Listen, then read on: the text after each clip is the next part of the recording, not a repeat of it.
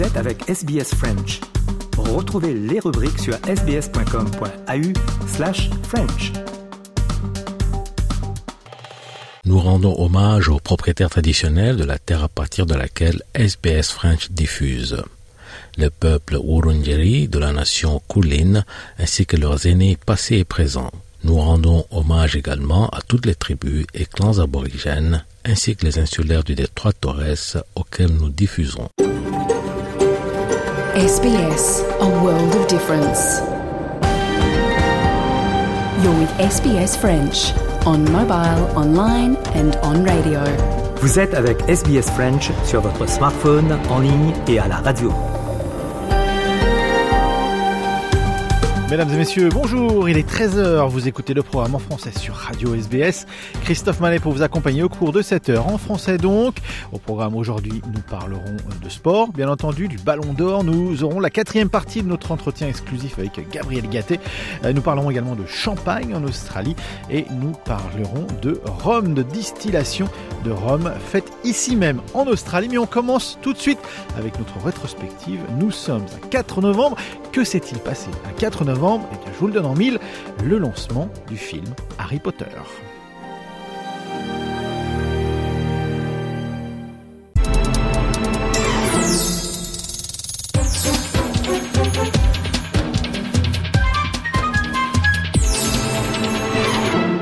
Allez, rubrique euh, rétrospective maintenant, en direction l'année 2001, en ce 4 novembre. Aujourd'hui, Valentine Saboureau nous présente une rétrospective magique avec des archives de l'INA, l'Institut euh, National de l'Audiovisuel, et d'Hollywood.com. Elle nous raconte les coulisses du premier film tiré de la saga Harry Potter et son accueil par le public. C'était le 4 novembre 2001 à Londres, en présence d'une pléiade de fans. Did you ever make anything happen? Anything you couldn't explain? You're a wizard, Harry. I'm a what? Et la magie opéra. Nous sommes le 4 novembre 2001 et la première adaptation cinématographique de la célèbre série de livres pour enfants Harry Potter est présentée en avant-première mondiale en présence de ses jeunes acteurs Daniel Radcliffe, Emma Watson et Rupert Grint. Les fans sont au rendez-vous bien sûr, mais les stars aussi, comme le chanteur Sting, l'actrice Kate Blanchett ou la duchesse d'York avec ses filles. Ils ont tous fait le chemin jusqu'à Leicester Square à Londres pour assister à Harry Potter and the Philosopher's Stone, son titre pour le public anglais. C'est le début d'une franchise hyper rentable qui comptera 8 films sur 10 ans. À l'époque, J.K. Rowling n'a publié que les quatre premiers tomes de sa saga, mais le succès est déjà au rendez-vous et il est colossal. En 2000, 100 millions d'exemplaires des aventures du petit sorcier ont déjà été vendus et chaque nouvelle histoire est attendue avec frénésie par ses lecteurs. L'idée d'un film vient au producteur David Heyman quelques années plus tôt en 1997. Il la propose à la Warner, à qui J.K. Rowling cède ses droits, à condition toutefois que les acteurs soient anglais ou irlandais, sauf nécessité absolue imposée par l'origine des personnages. Exit donc Steven Spielberg, qui souhaitait imposer le jeune Haley Joel Osment et ne pas filmer en Angleterre. C'est l'américain Chris Columbus qui est choisi comme réalisateur et Steve Kloves en sera le scénariste. On m'a posé des tas de questions. J'ai vraiment le sentiment qu'on m'a demandé mon avis et qu'on s'en est servi. Évidemment, il y aura des gens pour trouver que ce n'est pas mon univers. Je peux vous assurer que ça l'est. Donc, de mon point de vue, c'est merveilleux. Côté casting, le réalisateur a fait le pari de trois inconnus pour jouer les rôles principaux. Il s'en explique ici dans une conférence de presse le 23 août 2000. When I saw these three kids on screen, I realized that they were all movie stars and that they were amazing actors. And we needed to see them together. That was the other thing. We had different potential candidates for Harry, Hermione, and Ron, and we wanted to see them all together. À côté des enfants, on retrouve néanmoins de solides pointures telles Robbie Coltrane dans le rôle de Hagrid, Richard Harris dans celui de Dumbledore, Alan Rickman dans celui de Snape ou Maggie Smith dans celui de McGonagall. Les effets spéciaux sont particulièrement soignés. Quant à la musique, elle est l'œuvre du compositeur John Williams, à qui l'on doit déjà les bandes originales d'Indiana Jones ou de Star Wars. On écoute ici David Heyman, le producteur.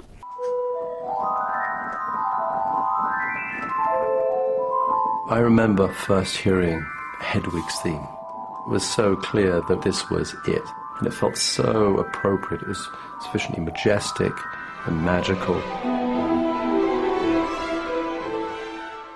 Le 4 novembre, la Warner a choisi l'un des plus grands cinémas de Londres pour accueillir 2000 fans et invités.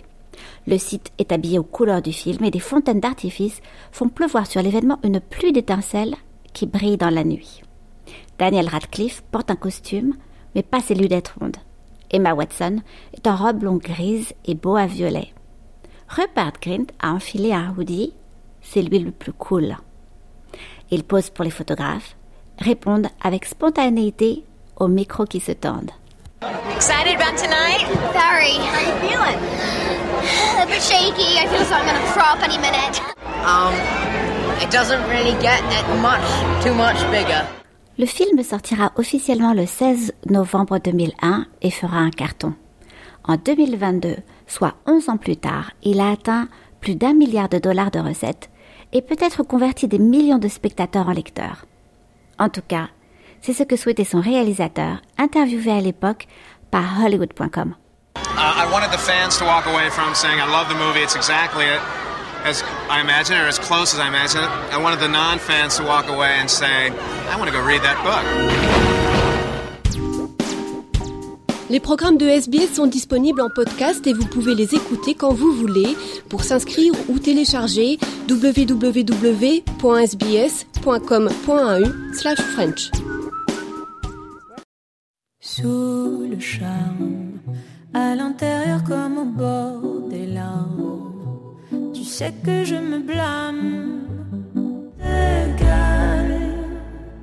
Et c'était euh, Je reste calme avec cette chanson de Camélia Jordana qui fait partie de notre sélection musicale pour ce mois en cours. Courte pause et on se retrouve dans quelques instants. Vous écoutez le français et vous êtes sur Radio SBS. À tout de suite.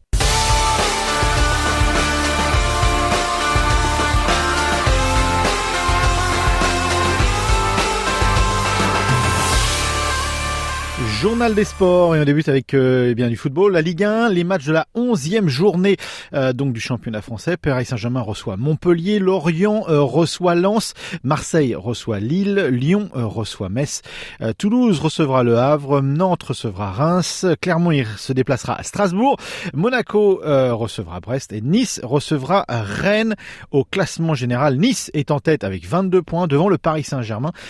troisième est Monaco avec 20 points, Lille est quatrième, Reims cinquième en bas de classement, euh, Metz est 16e, Clermont est 17e et à la grande surprise générale de tout le monde, Lyon est 18e, lanterne rouge de ce championnat avec 3 petits points. On continue sur le football et cette semaine, c'était la consécration, euh, la huitième consécration pour Lionel Messi, huitième fois Ballon d'Or. On écoute la réaction du joueur argentin. Je n'aurais jamais imaginé avoir la carrière que j'ai eue, avoir cette chance de réaliser tous mes objectifs dans un sport qui est tellement difficile. Et puis au niveau de la sélection argentine, j'ai eu beaucoup d'échecs très durs, mais je n'ai jamais baissé les bras. J'ai toujours continué à me battre afin d'accomplir mes désirs de remporter la Copa América ainsi que la Coupe du Monde, le trophée qui me manquait. Voilà, donc Lionel Messi. Réaction dans le monde du football, explication, impact sur l'impact de ce huitième ballon d'or avec Franck Simon et les consultants sport à RFI. Donc, Lionel Messi, est-ce le meilleur joueur du monde? C'est avec Pelé et Diego Maradona le plus grand joueur de tous les temps. Il a eu une influence considérable sur la victoire à la Coupe du Monde qui euh, est le trophée suprême, qui emporte tout sur une saison.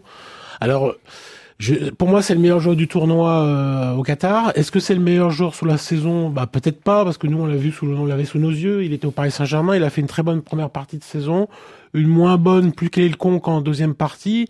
Au milieu, il y a cette Coupe du Monde euh, triomphale. Donc est-ce que c'est trop euh, C'est à la mesure de ce qu'il est, euh, quelqu'un qui est hors norme dans l'histoire du football. Je vous dis euh, l'équivalent de Pelé ou de Diego Maradona. Après, chacun mettra le curseur où il veut. Moi, j'ai du mal à moi perso, c'est Maradona, mais si vous me dites que c'est Messi, je vous crois tout à fait. c'est très compliqué de, de dire qui est le plus fort entre Pelé, Maradona et Messi. Si, voilà. Après, vous, pouvez même en trouver un autre, hein, Cruyff, qui vous voulez, Zidane, mm, Platini. Mm. Mais pour moi, ça se joue entre ces trois-là sur l'échelle de, de, toute l'histoire du football. Et donc, c'est normal que euh, il y en ait huit parce que euh, on n'a jamais vu ça. Euh, voilà donc pour le sport pour aujourd'hui. On fait une courte pause et on se retrouve dans quelques instants. Vous écoutez le programme en français et vous êtes sur Radio SBS. À tout de suite.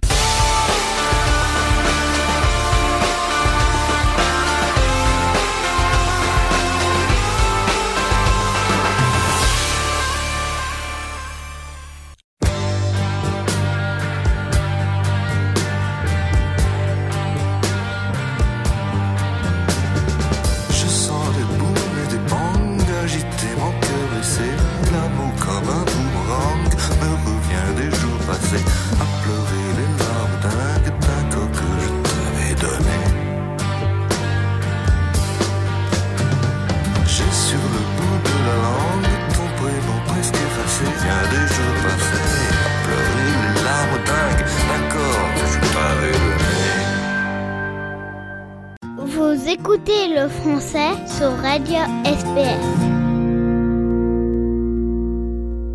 Comment euh, Gabriel Gaté de Loire se retrouve à, sur le plateau de This Morning sur Channel 9 en 1980 Parce que la Loire, c'est mieux que...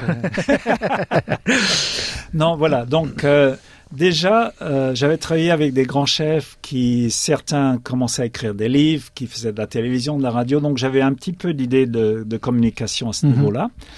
Et euh, lorsque j'ai commencé à faire des dîners à domicile, ce qui est pendant 10-15 ans, c'est la façon dont je gagnais ma croûte, hein, doucement. Hein. C'était mhm. freelancing. c'était pas. Euh, c'était. Euh, je, vive, je vivotais, comme on dit. On vivait d'amour et d'eau fraîche. Oui, c'est ça. On était jeunes. On arrivait avec pas grand-chose. Voilà. Donc. Euh, et pas grand-chose à perdre. Non, non, non c'est ça. En fait, c'est bien d'être jeune. voilà. Je regrette un petit peu.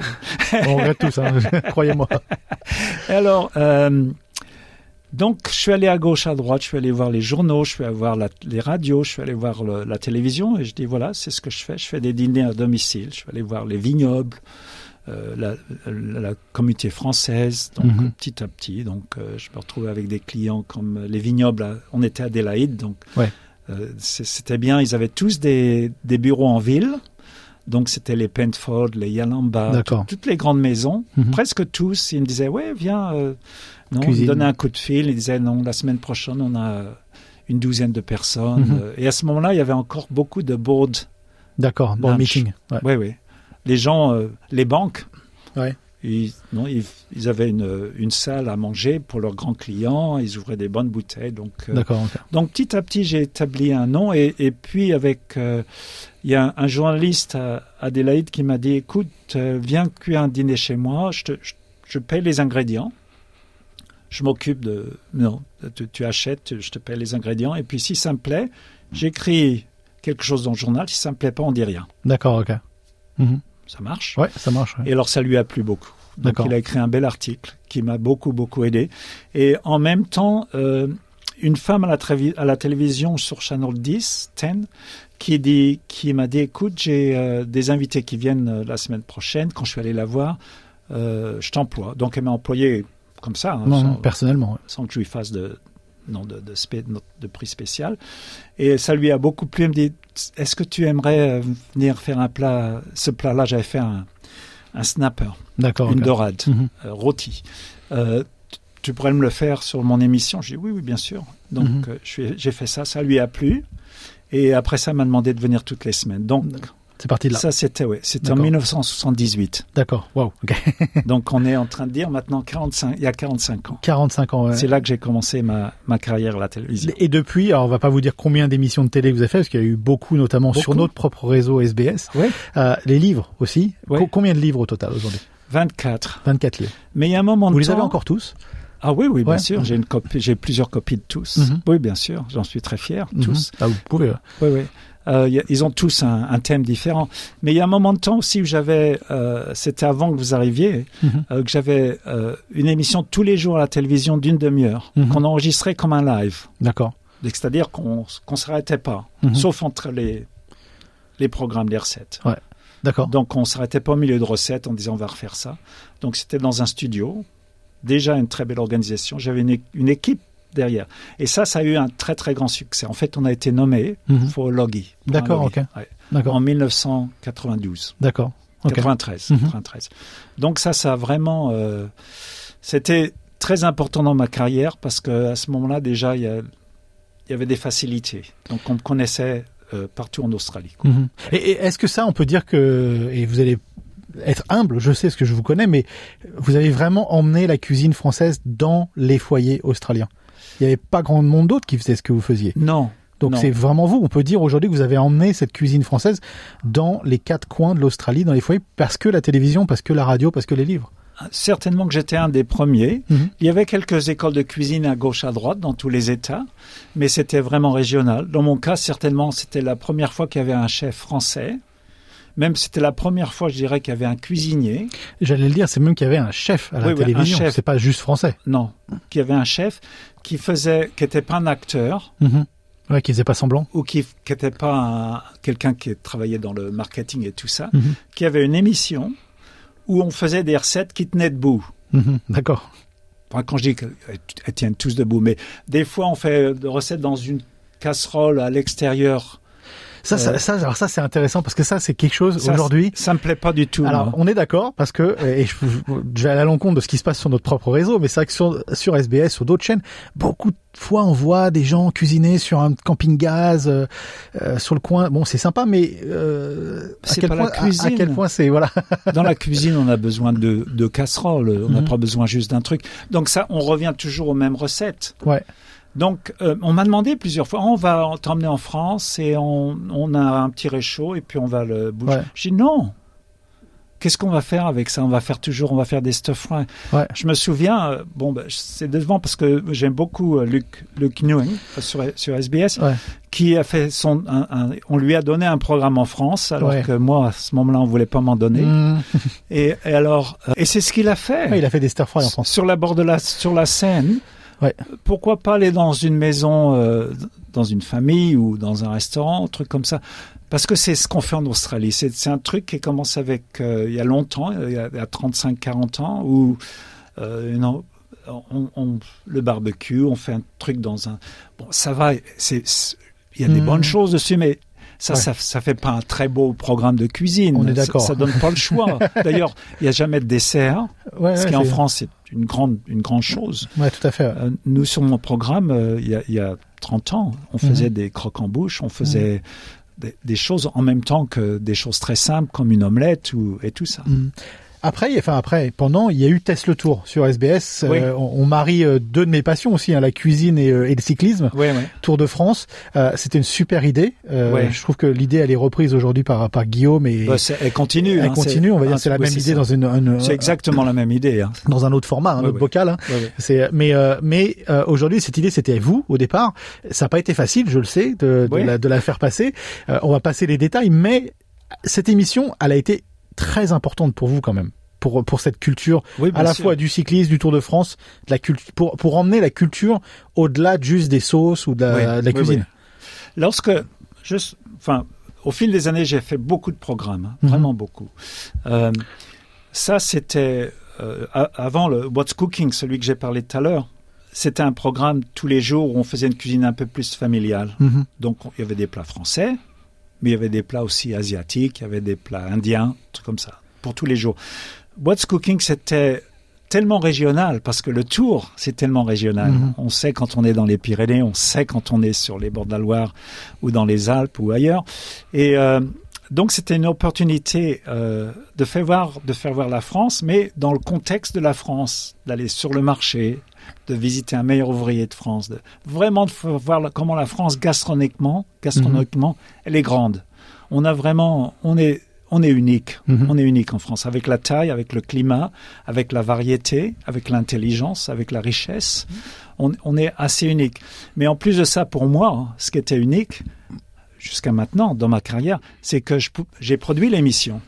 Donc, c'est-à-dire, bien sûr, il fallait faire voir euh, à SBS pour qu'ils disent oui, bon, bah, c'est bien, il n'y a pas de problème, ou on, peut changer la musique ici, euh, on ne sait pas très clair ce que tu dis là. Bon, très bien, c'est normal, c'est mm-hmm. bien d'avoir quelqu'un qui fait ça, mais euh, c'est quelque chose que j'ai créé à, ma façon, qui... qui a évolué en plus au, qui a évolué. Au, début, c'était pas facile parce que non seulement ça, il n'y avait pas beaucoup de budget. Mm-hmm.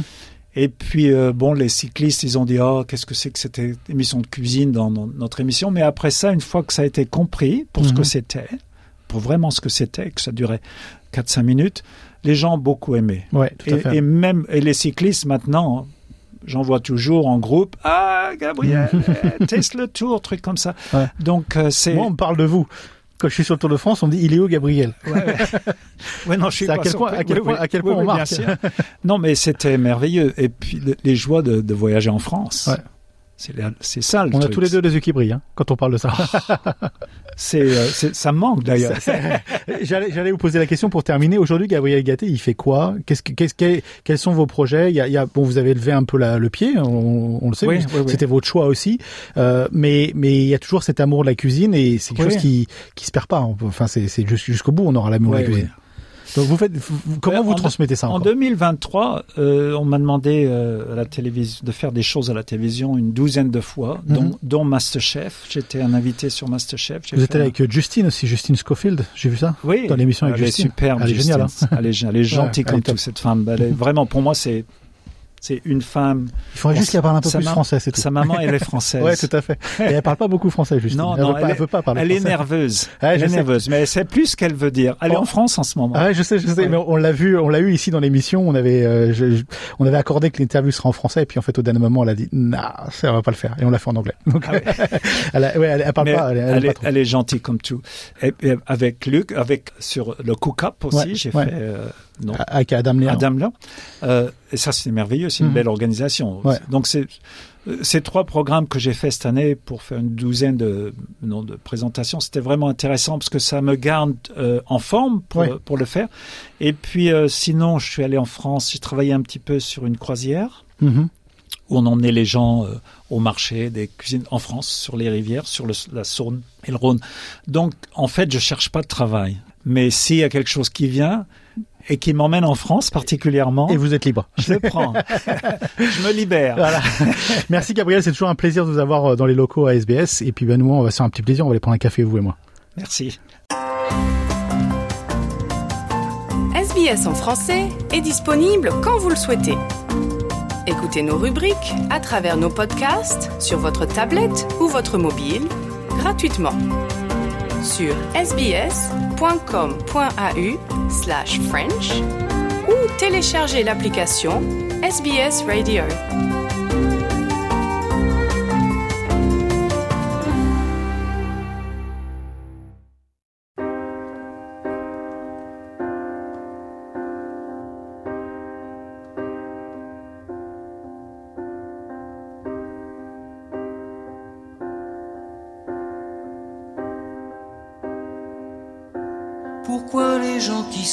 Sont-ils toujours un peu les mêmes? Ils ont quand ils s'en viennent le même regard d'un seul désir pour deux. Ce sont des gens heureux.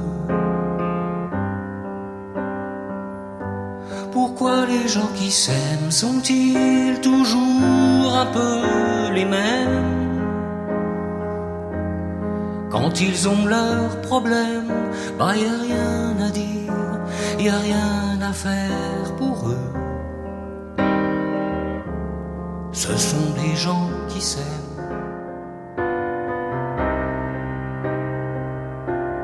Je veux être un homme heureux.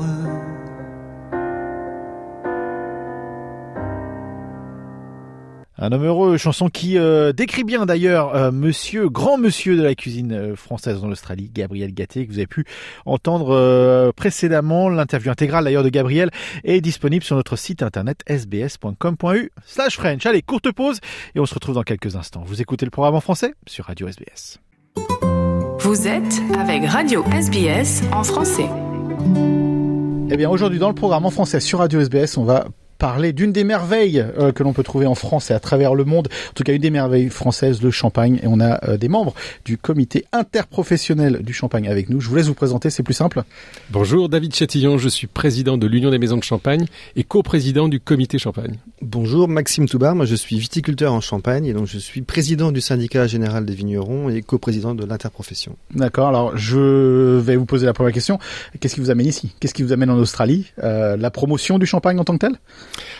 Alors pas la promotion, mais la découverte du marché. L'Australie est le sixième marché export euh, du champagne. Et donc pour nous, c'est très important de venir nous rendre compte sur place de, de, de, de des modes de consommation, euh, de la réalité du champagne euh, en Australie. Et je dois dire qu'on n'est pas, on n'est pas déçu. La réalité du champagne, alors qu'on mette bien les choses, le champagne c'est fait en France, dans une certaine région. On en a beaucoup parlé. c'est, on va, on va en parler ici. C'est très délimité, très, très, je vais pas dire restreint parce que c'est, c'est un mauvais mot. Restreint, c'est très organisé, on va dire. donc il n'y a pas de champagne australien, que ce soit bien clair. on parle de la consommation du champagne. Alors j'allais dire français, mais le champagne, c'est forcément français. C'est ça. Donc c'est une des activités du comité champagne, c'est de, de, promouvoir l'appellation, donc le nom, euh, parce que c'est extrêmement euh, important. Et donc on, on, parcourt le monde pour euh, en permanence rappeler que le champagne est uniquement frais en France, et donc c'est important de le rappeler en permanence. Quand on dit promouvoir, c'est promouvoir et protéger donc du coup. Exactement. Exactement. Protéger, c'est alors euh, il se trouve que euh, en Australie, euh, l'appellation champagne est protégée, c'est-à-dire que seuls les vins de champagne peuvent être étiquetés champagne. c'est le cas presque partout dans le monde, sauf encore sur deux marchés, les États-Unis et la Russie. D'accord. Ou c'est c'est en chemin Vous y travaillez C'est ou c'est compliqué? Alors, en Russie, je pense que ça doit être très compliqué. En Russie, Alors en Russie, on n'était pas loin d'y arriver, mais euh, passé des choses il s'est passé des trucs.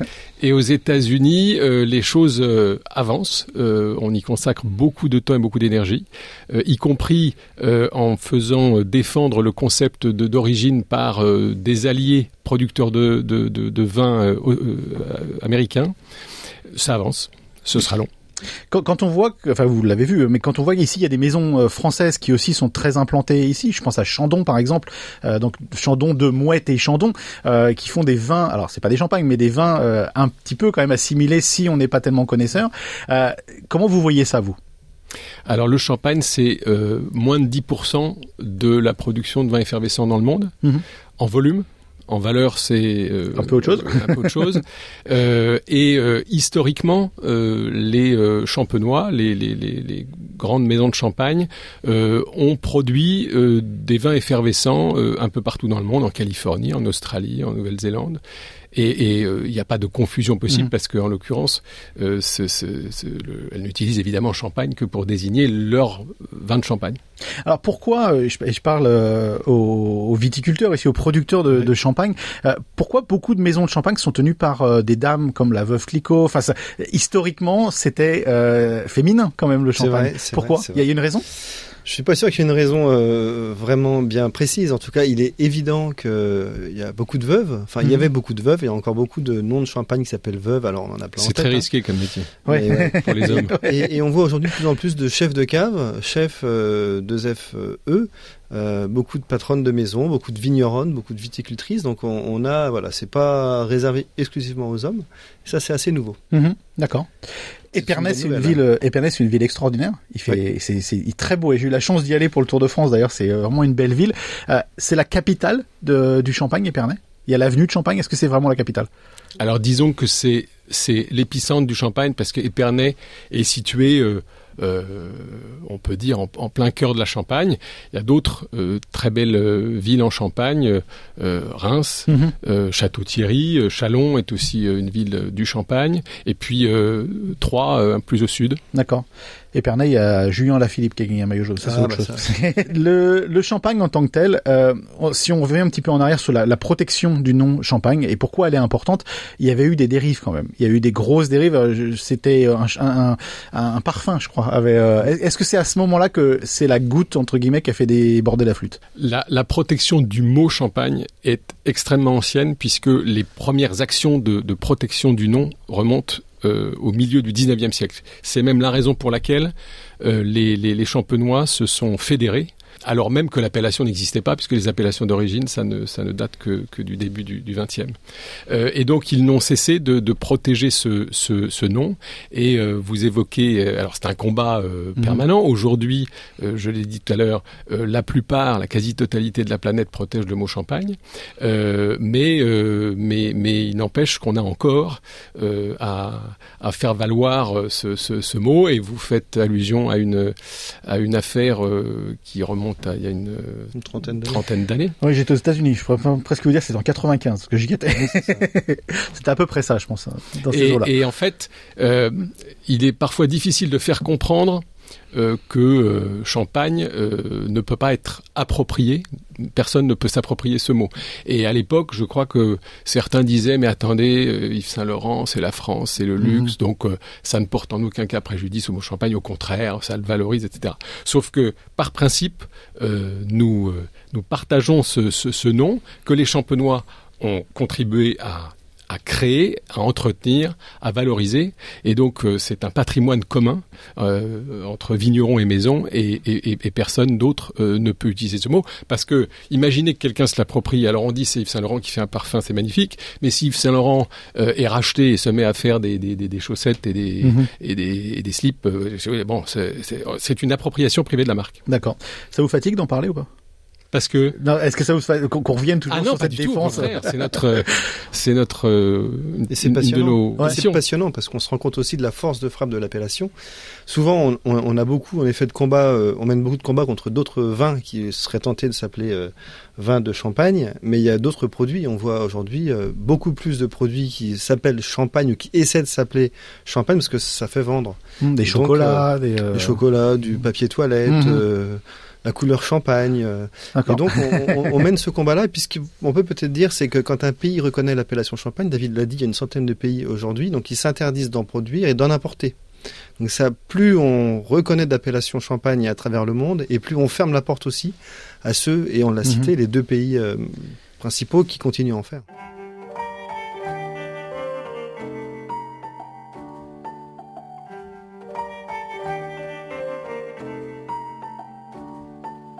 Si on se dit qu'on n'est pas vraiment d'ici. C'est quoi toi, c'est quoi ton pays? Si on se dit qu'on n'a pas tout réussi. C'est où toi, c'est où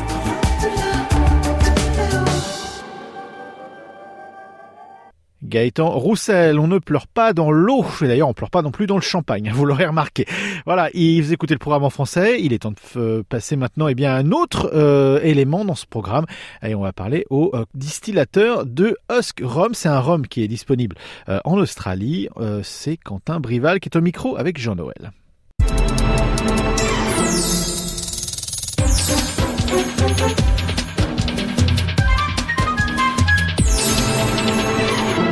Le plaisir d'avoir euh, sur SBS French euh, Quentin Brival. Bonjour et bienvenue. Merci, merci de m'avoir. Peut-être d'abord, je vous demanderai de, vous présenter et de nous parler de, vos fonctions dans le domaine du rhum. Très bien. Alors, je suis Quentin Brival. Je suis le, le distillateur et aussi maître de chai chez Husk Rum. Et euh, on est une distillerie familiale qui est implantée dans les Northern Rivers of New South Wales, donc euh, juste sur la frontière entre Queensland et le New South Wales. Et on fait un rhum euh, qui est inspiré du type euh, rhum agricole qui est fait en Martinique, d'où je viens, euh, et qui en fait utilise le, le jus de canne frais et pur pour créer son rhum, à l'inverse de la plupart des distilleries qui utilisent de la mélasse. Et donc c'est en Martinique que vous avez débuté votre euh, profession? Alors c'est en Martinique que ma passion a commencé. Euh, donc euh, je suis né, j'ai grandi en Martinique la Martinique est une toute petite île avec beaucoup de distilleries, une histoire très riche autour du rhum. Et, sans m'en rendre compte, en fait, je pense que j'ai vraiment développé une passion pour le rhum. Alors je dirais que la, plupart des Martiniquais apprécient le rhum, et, euh, sont vraiment conscients de cette culture qui est assez riche autour du rhum. Mais euh, en quittant la Martinique il y a environ dix ans et en euh, voyageant un peu autour du monde et en arrivant en Australie il y a environ huit ans, euh, je me suis vraiment rendu compte euh, de la de, la de la spécificité de notre île euh, et de la qualité des rhums que l'on produisait en Martinique et les qualités que je ne retrouvais pas forcément ici en Australie. Donc euh, de là est venue l'idée de commencer à m'intéresser à comment est-ce qu'on fait un rhum de qualité, euh, quelles sont les différences entre les différents rhums qui sont vendus sur le marché. Et puis petit à petit, bah, cette passion pour créer euh, et distiller un rhum m'est venue. jusqu'à ce que je rencontre Paul Messenger, un Australien qui lui aussi avait visité la Martinique et a grandi une passion pour le rhum fait à partir de pur jus de canne et a démarré une distillerie Husk, là où je me trouve actuellement dans les Northern Rivers. Et d'après ce que je comprends, les Australiens boivent de plus en plus euh, du rhum. Euh, à quoi attribuez-vous ce, ce, phénomène? Oui, alors le, le, le rhum, le rhum a été fait. Enfin, il y a une culture rhum en Australie depuis plus de 200 ans. Euh, depuis que les premiers Européens sont arrivés ici, euh, ils ont commencé à faire du rhum, ils ont commencé à boire du rhum. Donc il y, a une très longue et riche histoire autour du rhum, mais ça a été concentré autour euh, d'une ou deux marques euh, et autour d'un style vraiment très très précis. Quand on a commencé à faire notre rhum, Scrum donc, on est arrivé sur le marché avec des techniques de, de, distillation très différentes, un style de rhum très différent puisqu'on utilise encore une fois le pur jus inverse de la mélasse. Et donc du coup, euh, on a euh, introduit un nouveau style, un nouveau goût que les Australiens ont redécouvert. Et je pense qu'au fil des années, ils ont été habitués à vraiment ce style et une idée du rhum. Et on est, on est venu un peu chambouler ça. Et ça a été très bien reçu. on a aussi des techniques pour faire grandir, pousser la canne à sucre euh, qui sont euh, très respectueuses de, de, notre environnement. Donc on est sur une ferme, on fait tout sur la ferme. Et ça aussi c'est quelque chose euh, euh auquel les consommateurs sont très très sensibles. Alors quel, quel conseil avez-vous pour les Australiens qui souhaitent euh, échanger le vin contre le rhum pour accompagner leur nourriture? Très bien. Alors le rhum, moi je le dis tout le temps, c'est le spiritueux le plus versatile qui existe. Euh, le rhum, euh, il peut se boire euh, non vieilli, donc le rhum blanc. Il peut se boire vieilli, le rhum vieux. Il peut se boire euh, épicé ou, arrangé avec des spice rum. Donc il y a vraiment un rhum pour tout le monde. Et donc c'est très facile en fait d'accompagner de la nourriture avec du rhum, puisqu'il y a vraiment tous les profils possibles et imaginables. Donc ce qu'il faut, c'est sortir un peu des codes où généralement le spiritueux est bu euh, un peu comme un trou normand au milieu du repas ou à la fin du repas et essayer ben, par exemple d'introduire le rhum au début du repas. Et là, ben, il faut voir un peu ce qu'on mange. Euh, est-ce qu'on mange de la nourriture un peu asiatique? Est-ce qu'on mange de la viande grillée? Est-ce qu'on mange un plat en sauce qui est assez riche quelque chose d'assez léger? Et essayer d'accompagner ça avec un rhum qui se prête à ces saveurs. Euh, donc par exemple, euh, notre Cane, qui est un rhum qui n'est pas âgé, qui a des notes de euh, canne à sucre fraîche, qui a un peu des notes anisées. c'est un rhum, par exemple, qui se prête très bien à ces repas un peu épicés, un peu asiatiques, où il y a des notes qui sont assez similaires et qui se complètent assez facilement. Ça va très bien avec des, par exemple, avec de la nourriture thaï, qui est un peu aussi citronnée. Et ça, ça va très bien avec un rhum blanc qui fait à partir euh, du pur jus de. Et où est-ce que les Australiens peuvent-ils aller pour, pour en savoir plus euh, sur le, rhum, j'imagine, chez vous dans les Northern Rivers? Absolument. Euh, et moi, j'encourage toujours les gens à venir ici. On n'est qu'à 20 minutes de l'aéroport de Gold Coast. Euh, donc c'est très facile d'y accéder depuis Sydney, Melbourne et toutes les autres capital cities. Et, euh, et, et c'est la meilleure façon en fait de se rendre compte de ce qu'on fait ici, euh, de voir tous ces champs de canne que l'on fait pousser, de voir tout le processus des fabrications du rhum euh, jusqu'au vieillissement et l'embouteillage. Donc encore une fois, on a cette approche euh, de la ferme à la, bouteille qui est tout fait sur place. Et bien sûr, maintenant on a euh, un espace de, dégustation, on a une cuisine, et donc on a vraiment développé un menu euh, qui se prête euh, à la dégustation de nos rhums. On a développé des cocktails, on a développé des façons de boire en fait, et d'apprécier nos rhums qui sont propres au caractère de chacun de nos produits. Et il y a beaucoup de, champs de canne à sucre là où vous travaillez? Absolument. Et c'est quelque chose que je pense, en tant que Français, je m'étais jamais vraiment rendu compte. Donc pour moi, la canne à sucre, c'était vraiment euh, en Amérique du Sud et dans la Caraïbe. Euh, mais finalement, la canne à sucre euh, est cultivée dans beaucoup de régions du monde. Euh, beaucoup en Asie, mais l'Australie est dans le top 10 euh, des producteurs de sucre et de canne à sucre dans le monde. Et donc, on a une très grosse région qui fait pousser la canne à sucre, euh, du nord du Queensland jusqu'au nord du New South Wales. Et donc, dans notre vallée ici, qui est le plus gros cratère de l'hémisphère sud, donc on est dans une ancienne région volcanique, ça fait plus de 150 ans que les gens font pousser de la canne à sucre ici, que ça a été introduit. Euh, la canne à sucre, donc qui n'est pas endémique de, de l'Australie, euh, la canne à sucre vient de Papouasie-Nouvelle-Guinée et ensuite a été propagée dans le monde, dans la Caraïbe, dans l'Australie. Donc on a on, a une très très forte culture euh, de la de la culture de la canne à sucre, c'est le cas de dire. Euh, et donc ici on est arrivé, on a proposé un autre produit issu de cette culture, euh, autre que le sucre, et c'est le rhum. Et, et que pouvez-vous nous dire sur la journée Dark and Stormy? Alors Stormy, c'est un cocktail très très populaire dans le monde du rhum.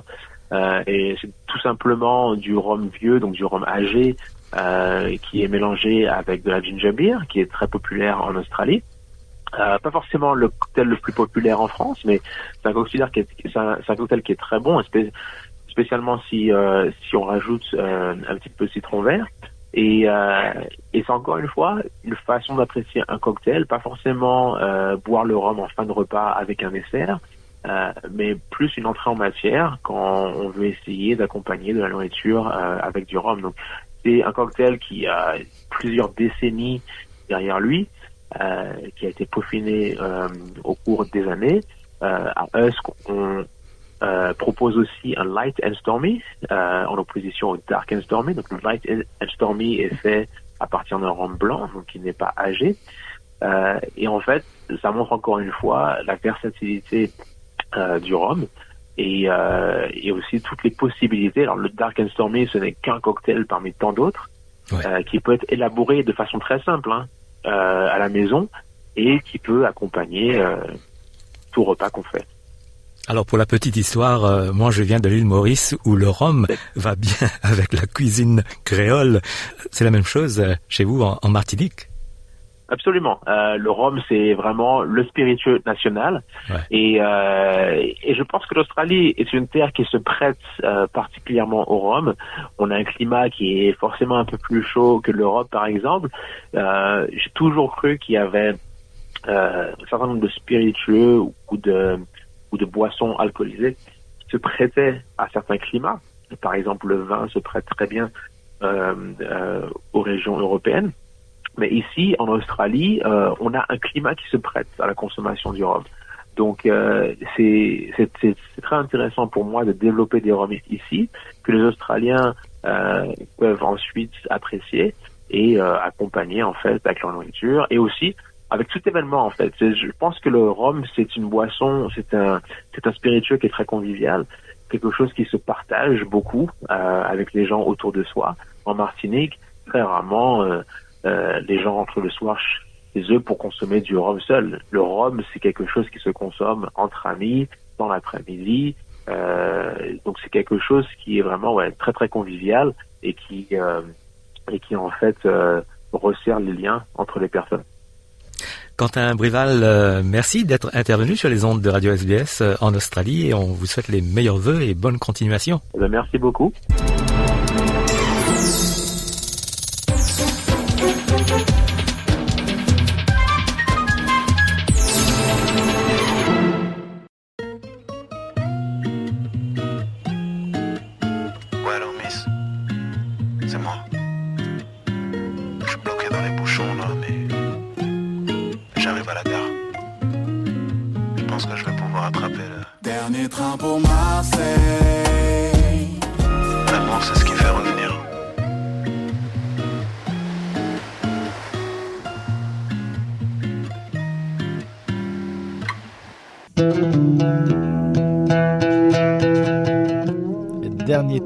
Marseille à Boutol. Voilà, c'est la fin de notre programme. Merci de nous avoir écoutés. Prochain rendez-vous avec le français, c'est bien entendu demain à 13h et dans la semaine, le mardi et le jeudi à 13h également et tous les jours sur notre site internet sbs.com.au. Bon après-midi à tous et bon appétit si vous êtes toujours à table. À demain.